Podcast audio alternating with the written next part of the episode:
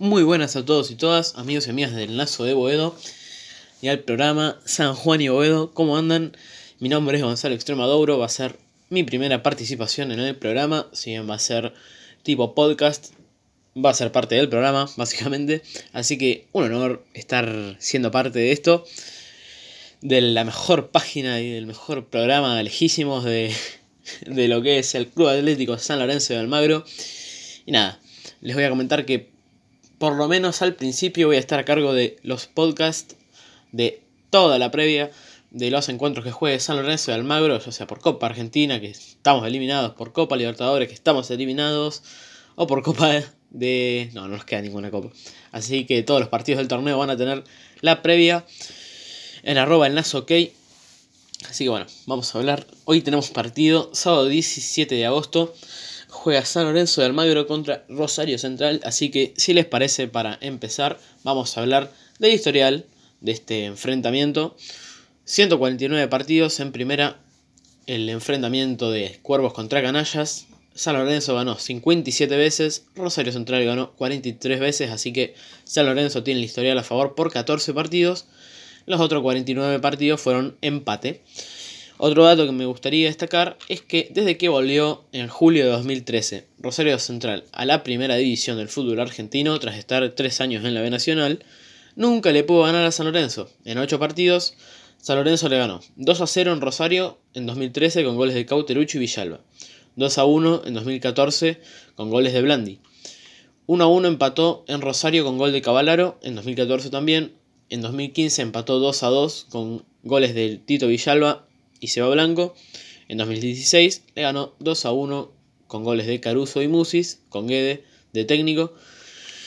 Con Aguirre también le ganó 2 a 1 de local, goles de Ortigosa de penal y de Caruso que hoy va a jugar en contra nuestra.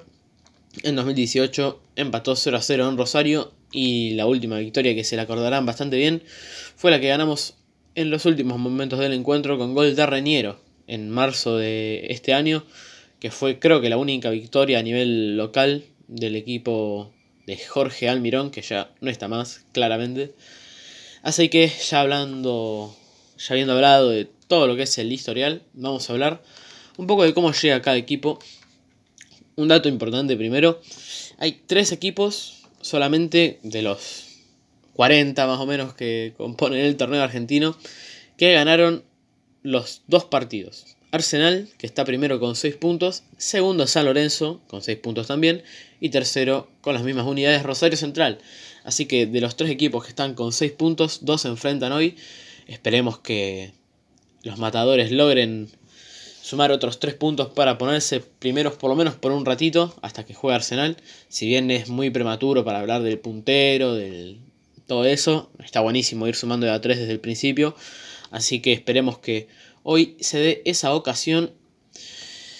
San Lorenzo, que jugó cuatro partidos en lo que va el semestre, los, vamos a decirlo rápido, así duele menos.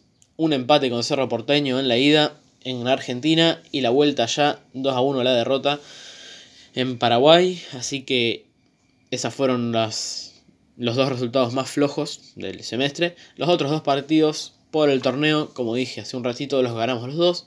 3 a 2 a Godoy Cruz, que recordemos que empezamos ganando 1 a 0 con gol del Perrito Barrios, nos lo dio vuelta Godoy Cruz, y faltando 10-15 minutos con goles de Peruzzi y Blandi, lo dimos vuelta para llevarnos esos 3 puntos importantísimos, ya iba a ser bastante decepcionante empezar con un empate, una derrota con Godoy Cruz, que es súper flojo y encima de local, ¿no? Y el otro partido fue en La Plata contra Gimnasia, un primer tiempo en el que fue un poquito más superior Gimnasia a mi parecer, pero San Lorenzo hizo el gol faltando 15 minutos, Bruno Pitón, el lateral izquierdo, y nos trajimos la victoria que al fin y al cabo es lo que más importa en este deporte. Y Rosario Central jugó dos partidos en lo que va del semestre, los dos por el torneo, obviamente. Le ganó a Atlético Tucumán de visitante con goles de Rius y del Colo Gil. Bastante buen resultado porque ganar en Tucumán no es muy fácil. Y el otro resultado fue en Rosario que le ganó 1 0 a Talleres sobre el final con gol de Zabala, ex Vélez y Unión. Así que nada, eso explica los 6 puntos de cada equipo. Vamos a hablar de que lo transmite TNT Sports, el partido seguramente vaya con relato de Hernán Feller. y a las 17.45, claro que no sé si lo había mencionado antes, es el horario 6 menos cuarto del encuentro. Va a dirigir Fernando Rapalini. Y si les parece, vamos a hablar un poquito de cada equipo, no sé, algo que tenga que destacar. Los hermanos Romero, que le hicieron re larga para venir, ya llegaron hace una semana, 10 días. Reñero se fue a Racing, así que ya lo dieron de baja de la lista de jugadores nuestros de la Superliga. Considero que fue un buen negocio, cada uno tendrá su opinión al respecto, pero bueno, esa es la mía. Y en Rosario Central, no mucho que decir. Había un par de jugadores en duda, creo que Caruso estaba en duda, pero al final puede que juegue. Así que ya ahora sí, para terminar, vamos a repasar el 11 de cada equipo, o por lo menos el probable, ¿no? Rosario Central, la visita, va a tener un 4-2-3-1. San Lorenzo también, así que va a ser el mismo sistema cada equipo. El arco Ledesma, la línea de 4 Molina, Caruso, Barbieri y Brites, doble 5 el Colo Gil con Fito Rinaudo, los 3 de ataque, Ciro Rius, Lovera y Zavala, el 9 va a ser Riaño, ex Boca y San Martín de San Juan. El equipo de Diego Coca que recordemos que el semestre pasado tuvo en un tiempo a Bausa y en un tiempo Coca fue bastante flojo de resultados.